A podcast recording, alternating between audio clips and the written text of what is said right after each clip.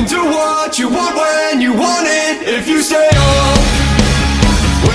Pero bueno, Santi, eh, siguiente- siguientes invitados. Siguientes invitados. Sí, vamos, escúchame, llevamos. Ya, mira, ya están aquí. Ya, Ya están tenemos. para adentro. Hombre, muy buenas, Borja, muy buenas, Víctor. Hola, ¿qué tal a ¿Qué todos?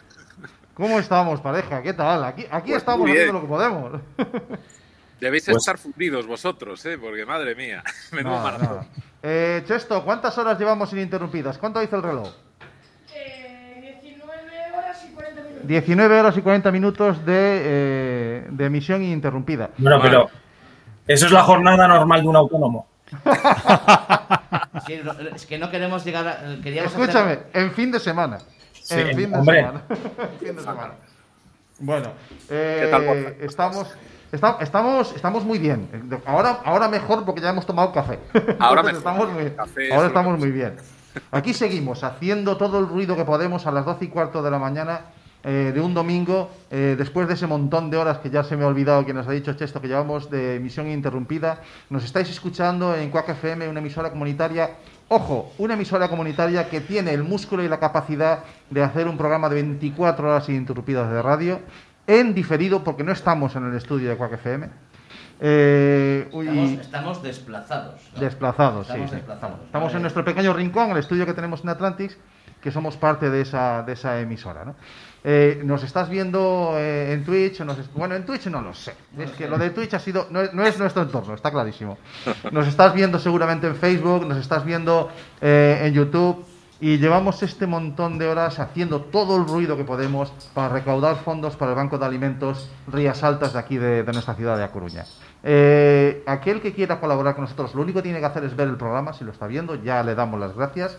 Si quiere dar un pasito más allá, lo que tiene que hacer es compartir este, este enlace para vernos con todos sus contactos. Y si, hombre, si ya se presta a colaborar económicamente con esta causa, Cami, ¿de qué manera pueden hacerlo? Pues es muy fácil, a través de varios canales. Tenemos un canal que es un Bizum, esa forma de, de transferir dinero de número de teléfono a número de teléfono, y un número de teléfono que es el 644-654-145. Eh, Si hacéis un Bizum a ese teléfono, ese dinero irá directamente. Bueno, a- ese dinero va directamente a dónde va. ese dinero va directamente a una cuenta que vais a ver un nombre personal, pero que después se transferirá Sí, sí, sí. al Banco de Alimentos. Si queréis in- ingresar dinero en la cuenta cero del Banco de Alimentos, esa cuenta que tenéis ahí delante eh, es 94 2080 0058 1430 4001 8734.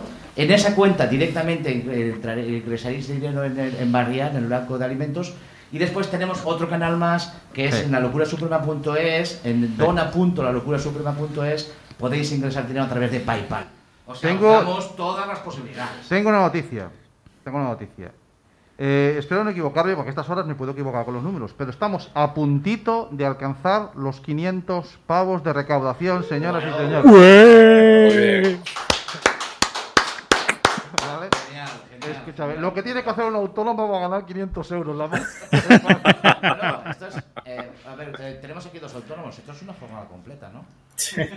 Bueno, ¿No? 24 horas, Bueno. jornada completa. 12 horas, media jornada. ¿no? es un 24 por 7, ¿no? Es lo que concepto. 24 por 7, 365 días. Eso es. Víctor, Víctor, ¿este es tu media jornada, 12 horas, una jornada completa, 24 o cómo es? Eso decía Borja hace un momento. bueno, Como bien decía Borja, la vida del autónomo hace que la relatividad temporal eh, sea real. Sí. Einstein, si hubiera sido autónomo, lo hubiera Sí. tenido mucho más fácil, desde luego. exactamente. A, cam- a cambio de eso tenemos una salud de hierro, no nos ponemos malos nunca. Nunca, nunca. Lo están estudiando en la OMS para ver por qué nos enfermamos los autónomos, ¿eh? que lo sé, o sea, que, lo sé, que, se, que se entere el fisco, quieres decir, ¿no? No, no, no, no. Ahí, a la Hacienda le da igual, mientras, mientras paguemos no hay problema. El tema está en. La familia sí que se entera cuando estáis malos, cabrones. Que, oh, hostia, hoy vengo escarallado. No, no se enteran, ¿eh? Sí, porque no comen. Cuando estamos malos no comen. Bueno, tenemos, tenemos la suerte, hombre, se incorpora Carlos Lagarón. Yo creo que no os tengo que presentar más que a Julián, que es el colaborador, eh, otro autónomo que está peleando. Automono, poco Ya, estéreo. ya- ya hemos visto que el café que estaba tomando, sí. Sí, tamaño, Café, chu- café. tamaño chupito. Pero si aquí los Chupito de café, pero hasta arriba, ¿eh? No, Julián. No, es, no escondas la cerveza, hombre. No, claro. Jope, ¿eh? no se ha notado. Se te ha visto. Es un colaborador nato. Estos disimulan, ¿eh? Pero bueno, no voy a decir nada, pero no se quieren tomar una cerveza. Mira, nos, nos- os iba, os iba eh, Borja, Víctor, os iba, os iba a lanzar la invitación para que entrarais a las 2 de la mañana. Pero no sé, no, no quise, no quise, ¿no? No, pero si, si es a las 4 ya sabes que yo estoy levantado. No, claro, el problema es que si es a las 4, sí, eh, cuidado, eh. Porque es que yo a este hombre, le- yo por las mañanas desayuno, tomo café y desayuno con los tweets de Borja y bueno, enviado hace 6 horas. La madre que lo parió este tío. Esto lo programa, Si esto no lo tienes programa. horario de funcionario. Ya, ya, no, Desayuna, bueno, vale. El otro Yo- día me dice, voy a desayunar, a las diez y media me llama y dice, ¿bajas que desayunamos? Es que estoy trabajando. Pero, pero- pero en los funcionarios, si no tomamos el cafelito a media mañana, no somos personas, tío. Bueno, eh, eh, ¿por qué venía todo esto? Porque a las 3 de, la, de, la- de 1 a 3 de la mañana estuve contactando con un proyecto que no sé si conocéis eh, en, en Latinoamérica, que es eh, el derecho informático, eh, detrás de- del que está Guillermo Zamora, un compañero nuestro, un abogado de Argentina, y que está reuniendo o ha reunido a 180 profesionales de, de toda Latinoamérica.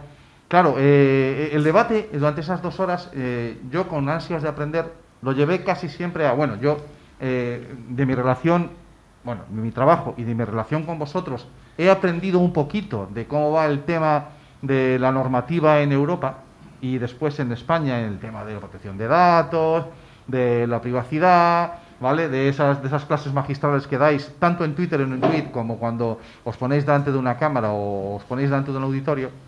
Eh, pero claro, es que eh, América Latina, ojo, es que aquello, aquí, allí no hay un Dios supremo como puede ser Europa que regule de ninguna manera. Entonces, yo sentía mucha curiosidad.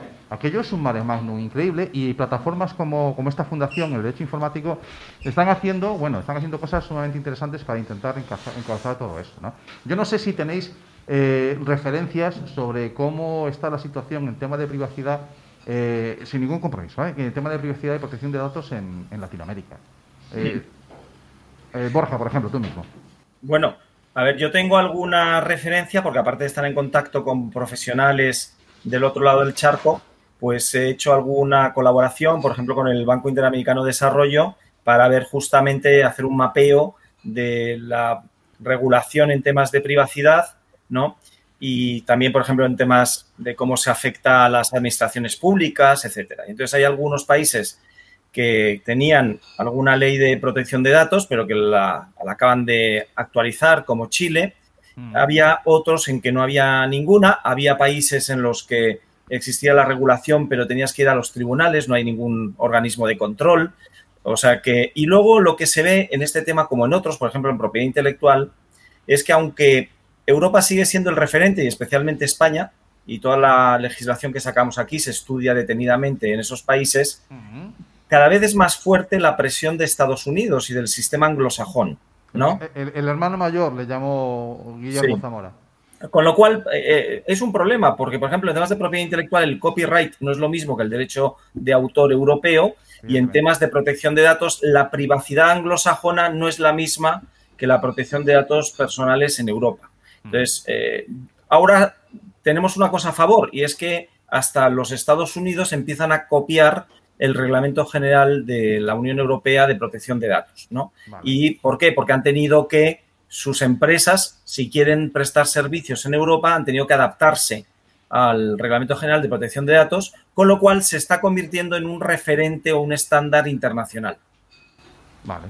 Eh, la última vez que hablábamos con vosotros de, privacidad, estábamos, además coincidió de esta manera, que justo antes de que tuviéramos eh, el obligado cumplimiento y el desarrollo de ese reglamento, habíamos hablado con, con Víctor Salgado y justo después con contigo, Borja, arrancábamos una temporada. O sea, eh, han pasado dos años ya, tranquilamente. Tres. De- tres han Yo pasado ya. ¿no? Es que Santi la pandemia Die- no la 2018, claro, claro, es que Es que la- para Santi el año de pandemia desapareció, Eso- pero también transcurre temporalmente, también transcurre. Bueno, y cuando, y cuando eres tan mayor como Santi, los años pasan más rápido. Me lo dice Papá Noel. ¿no? Me lo dice Papá Noel. Bueno, No, por cierto, Borja, me encanta eh, el look. Por favor, no te lo cambies ahora cuando. Este es el veraniego. ya, ya lo sé. Lo tienes no, no me he puesto la camisa de, de Hawaiana. por respeto. Bueno, eh, eh, Víctor, eh, en estos últimos tres años, eh, eh, toda la regulación en este sentido eh, ha seguido evolucionando. ¿Tenemos alguna novedad importante en eso del derecho al olvido? Que eran, creo que recordar cuestiones que quedaban un poquito todavía en el aire, ¿no? Con esta última normativa. Aparte, aparte de haberte ido a la cadena enemiga a retransmitir desde, Ah, eh, Que se me olvidaba a mí que este tío trabaja en la- SER. A la Ay, sí, competencia, sí, sí. pero no me Claro. habéis baneado todavía, ¿eh? O sea que, No, en fin. no, sabes que nos puede el corazón. Ha sido el primer abogado que ha pasado por el programa. Sí, sí, se te oye, que sepas que se te oye un poquito más bajito que al resto No sé por y qué. no sé por qué. No sé por qué. Mm, vaya, vaya. Entonces intentaré compensar hablando un poco más alto hasta que me censuréis No. ya completamente. No, no, pero, pero Yo es que le oigo perfectamente. ¡Ay! Carlos Lagarón quiere algo. Pero Víctor, Víctor, han pasado tres años. Han pasado tres años desde aquella conversación en la que intentábamos eh, hacer entender a la gente lo que era la- el concepto de privacidad con aquel, aquel concepto, aquella metáfora, ¿te acuerdas? De el váter con la puerta cerrada de todo, menos cerrada, con, con la puerta de cristal. Que- Sí. Perfectamente. ¿Te te acuerdas? Sí, no, se lo ha quedado grabado. Y, y ya, ya han pasado tres. Que, que sepas que lo puedes usar en la cadena SER si quieres. ¿eh? Hombre, eh, tendré que poner el copyright por lo menos, ¿no? Bueno, nosotros no queremos decir nada, pero empezamos este maratón con Juan Carlos Ortega.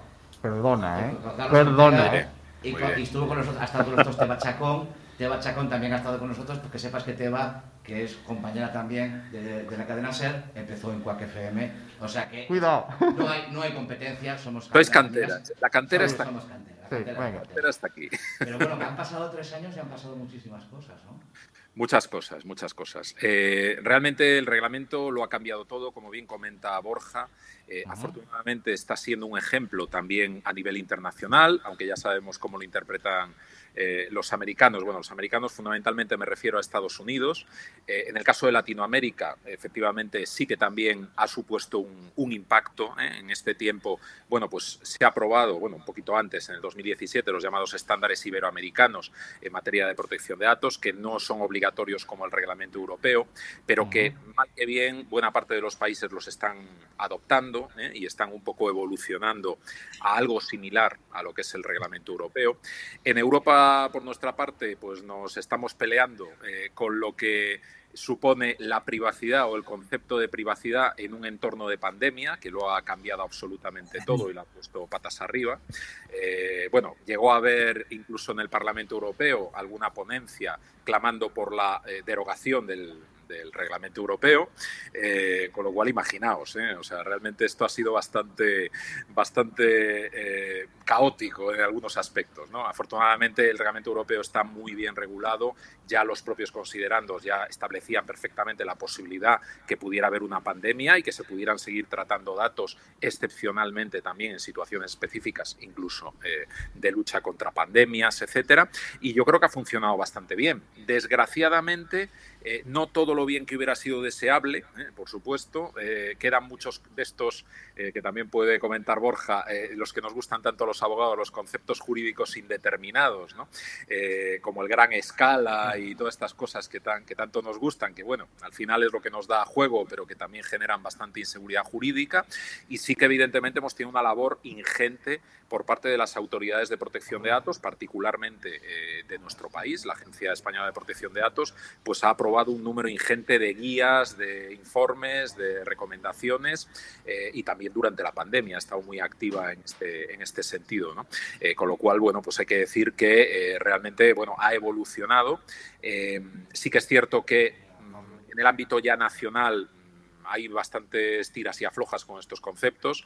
El último tema que si quieres si queréis hablo, abro el melón ¿no? con el Vale. tema eh, eh, pues, si podemos, podemos abrir melones aquí no paramos ¿no? pero por ejemplo eh, esto último que ya afortunadamente ya se ha tumbado incluso por el Supremo ¿no? pero la, la capacidad, o sea, la, limitación de entrar a establecimientos eh, sin enseñar pues, un certificado de vacunación o, un certificado médico conforme no tenemos coronavirus, pues es eh, convertir eh, ya, aparte de ya los maltratados eh, empleados de hostelería, que ya los tenemos cargados con todo tipo de cosas, aún encima convertirlos en una especie de policías, cuando no había base, por supuesto, para, para nada en eso.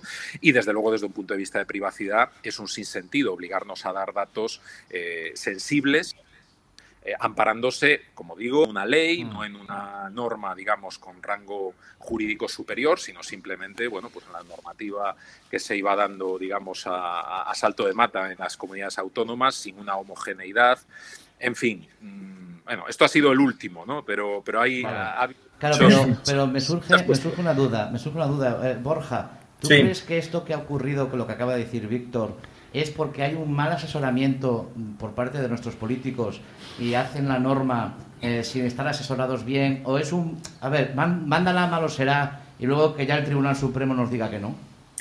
Bueno, a ver, eh, yo creo, como dice Víctor, que se ha abierto un debate donde además el rechazo, por no utilizar eso de tumbar, que no le gusta nada a los jueces, de, de los tribunales superiores de justicia, eh, se basa sobre todo en que no existe una ley, porque no es, no es tanto que no se pueda llegar a hacer, sino que no había base legal para hacerlo, porque si os acordáis del tema de el perfilado ideológico por partidos políticos, ¿no? De los ciudadanos de- a través de los datos de las redes sociales, el Tribunal Constitucional no entró casi en el fondo de la cuestión y lo que dijo es que en el caso de que hubiera eh, una base eh, para exigir eso, el permitir el, el, eh, perfilado ideológico, tendría que estar desarrollado por una ley orgánica donde estuvieran todas las garantías, los límites, las finalidades, etcétera, ¿no? Y que no se puede hacer sin esa base legal. Vale. Con lo cual, en este tema que, insisto, hay otros países, pues en Francia y en otros, donde sí se ha impuesto la obligatoriedad de enseñar el- los certificados de vacunación, etcétera, pues yo creo que todos los derechos fundamentales, incluido el de la protección de datos, pues no son absolutos, pueden tener límites, pero tienen que estar muy bien definidos los límites y las garantías. Y eso es lo que yo creo que, que ha faltado en España. Entonces, por eso hay un clamor sobre que exista, ya no para esta, pues que todavía coleará, pero para futuras pandemias que exista una ley donde quede muy claro lo que se puede hacer y lo que no se puede hacer. Porque si no, los jueces tienen que decidir aplicando la legislación vigente. A ver, tengo, tengo una. Yo, te- yo con respecto a esto tengo una dualidad, ¿vale? Eh, ahí voy, Cami, directo a un jardín. Eh, voy a intentar decirlo sin meterme, sin meterme en ningún lío. Eh, evidentemente, eh, me da la sensación de que todo esto va a quedar un pozo que espero que se regule bien, porque si no se regula bien puede ser un pozo peligroso, que es el hecho de nuestra trazabilidad absoluta y entonces eh, derechos fundamentales como el de la privacidad, que aunque muy recientes en legislaciones como la nuestra, eh, están ahí, ¿de acuerdo? Entonces, eh, a mí me preocupa mucho esa trazabilidad eh, que es muy fácil de justificar. Primero tenemos ahora una situación de pandemia, pero después eh, tengo- yo tengo que reconocer que situaciones lamentables, como es el caso de, de la muerte de, de Samuel aquí en Coruña, esa trazabilidad del ocio nocturno facilitó y ayudó mucho en la investigación, ¿vale? Entonces, cuidado con justificar. Eh, esto va a la línea de poner cámaras en todas las esquinas, bla, bla, bla, Sí, bla, sí. bla. ¿Vale? Esa trazabilidad nuestra a mí me preocupa, porque a lo mejor es muy fácil de justificar. A ver, ahora lo tengo que matizar. Gracias a que había esa situación en la que el ocio nocturno fue capaz de ubicar y posicionar a números de teléfono y otras cosas, no voy a entrar en demasiados detalles, eh, a lo mejor nos puede eh, llegar a justificar situaciones muy orwellianas, ¿no? O sea, de repente ahora todos estamos controlados, todo- que ya lo estamos, me cachis en la mar, pero parece que es que eh, nos preocupa mucho menos que sea Google quien nos controle. Ahora, ostras, ahora que cualquiera guardia tenga acceso a una lista de... Uh, no sé, no sé si me entendés. A mí me preocupa Pero, esa pero una cosa, a ver, tienes toda la razón y yo creo que a Víctor, a mí y a cualquiera, ya no hace falta ser experto en protección de datos, nos preocupa la trazabilidad y el estar constantemente controlados. Pero también hay veces que se confunden situaciones, porque por ejemplo, también ya ha dicho la agencia que el que te tomen la temperatura cuando vas a clase, pues que como no se capta el dato ni se asocia a una persona, pues eso no es, eh, no invade tu privacidad. El, enseñar el, el certificado COVID, pues para mí no es muy distinto si no se registra a cuando te obligan a enseñar el DNI para entrar a una discoteca para saber si eres mayor de edad. O eh, el que tengan determinadas funciones de policía eh, en los establecimientos es como cuando le impusieron la obligación de que no se podía fumar y que tenían que evitar que la gente fumase. O sea, que el derecho a administrar o tener el, eh, los, eh, diplomas, ¿no? O los certificados de administración de alimentos, ¿no? De manipulación de alimentos. Es decir, el derecho administrativo, por desgracia, tiene una visa expansiva que ojalá fuera la única obligación que le impone a la hostelería. O sea, la hostelería tiene como cualquier local muchísimas obligaciones. Esta sería una más. Entonces dice, no, es que ahora nos vamos a convertir en policías. Bueno, y también cuando prohíbes fumar, y también cuando pides el DNI en una discoteca, y también cuando haces muchas cosas. O sea, que no sería la primera vez. Pero efectivamente, lo que hay que evitar es el registro, la captación del dato para un tratamiento de datos. El enseñarlo, dice, hombre, es un tratamiento de datos porque lo ves y queda registrado en tu cerebro. Para eso no estaba pensado el Reglamento General de Protección de Datos. Pero, por ejemplo, sí para el reconocimiento facial de Mercadona. Ajá. Que ya dijimos algunos que eso era una barbaridad. Sin embargo, había abogados expertos en protección de datos que lo defendían. No sé cómo ves tú la Difícilmente lo de, Mercadona, porque realmente, bueno, ya es de, de-. Eh, eh, totalmente de acuerdo. Efectivamente, tenemos distintas obligaciones que se poniendo, pero se tienen que hacer de la manera adecuada, ¿eh? a través de las oportunas garantías, la oportuna justificación y el oportuno apoyo legal, ¿no? como bien está comentando eh, Borja. Eh, yo, si queréis, abro otro melón también, porque esto no solo... dale, si estás lanzado. Oye, a estas alturas nos Sí, sí. fantástico que Parece, parece que estamos, parece que estamos en toda España y siempre hablamos de, de- en contra de España. Vamos a ver, en Europa está pasando algo, eh, si cabe, tan o más preocupante, ¿no? Con, digamos, con el amparo o con la finalidad de algo tan importante y que, por supuesto, deleznamos todos, como es la lucha contra la pornografía infantil, ¿no? Eh, pues se ha avalado, mm, eh, ya es algo que venía sucediendo anteriormente, ¿no? Pero bueno, se ha creado, yo creo que sin precedentes, o por lo menos que yo que recuerdo, a ver si Borja me puede, me puede eh, corregir en ese sentido, o si tiene alguna, algún precedente también similar. En Europa se ha creado eh, una normativa específica para excepcionar otra normativa. por cierto, era una directiva, o sea, se ha aprobado un reglamento para excepcionar una directiva, en concreto cuando hablamos de la vigilancia de nuestras comunicaciones sistemática. ¿eh? Ojo, esto puede sonar muy orwelliano, pero esto es- ha Mm. sido probado recientemente. ¿no? Estoy hablando de la polémica de chat control, o que es- ha trascendido un poco Sí. por, el- por la polémica de chat control, y es algo que, por cierto, se venía haciendo. O sea, esto ha, ha servido para que salga a la luz eh, pues muchas plataformas que ya desde hace mucho tiempo, eh, pues vienen, no voy a decir nombres porque ya, bueno, además las conocemos todos, pero ya vienen Mm. vigilando nuestras comunicaciones, pues con motivos de publicidad, con otros motivos, ¿eh? incluso que hemos aceptado la mayor mentira de Internet, he leído ya, acepto atentamente y acepto las condiciones de uso, nuestras comunicaciones. Bueno, pues en este caso eh, hemos eh, digamos, ya no permitido, que en muchas ocasiones también, sino que legalmente se ha amparado que se siga vigilando nuestras comunicaciones y reportando, por ejemplo, cuando compartimos eh, imágenes de pornografía infantil. Ojo, vaya por delante que yo totalmente, eh, eh, obviamente, entiendo que hay que establecer herramientas y hay que establecer eh, todas las, bueno, todos los medios, tanto técnicos como legales, para acabar y para luchar contra la pornografía infantil, pero aquí hablamos de una excepción global y de una vigilancia global de nuestras comunicaciones, ¿no? Y que evidentemente, mm, bueno, es bastante cuestionable ¿eh? desde el punto de vista ya no solo de la privacidad, sino de la intimidad o del secreto de las comunicaciones. Y me preocupa mucho que se haya hecho pues esta excepción, que en principio va a durar tres años, para que se pueda continuar haciendo ¿no? a través de pues, Sí. WhatsApp o a través de otro tipo de plataformas de, de- comunicación privada, ¿eh? Eh, un poco para digamos, reportar a esas personas. Ya digo, yo estoy totalmente de acuerdo en que hay que luchar, pero previa intervención y previo procedimiento judicial en todo caso. ¿no? Si tú eres sospechoso o, de alguna manera a través de redes públicas, ¿eh? de tus perfiles públicos, se infiere que tú puedas estar en- compartiendo eh, eh, pornografía infantil, pues evidentemente se libre en las oportunas, el oportuno procedimiento, investigación y con una orden judicial, por supuesto, intervengan todas tus comunicaciones. Pero aquí estamos hablando de todos los, todos los ciudadanos europeos se van a continuar interviniendo y en este caso con el apoyo legal. ¿no? Esto es algo que sinceramente a mí me preocupa. ¿no?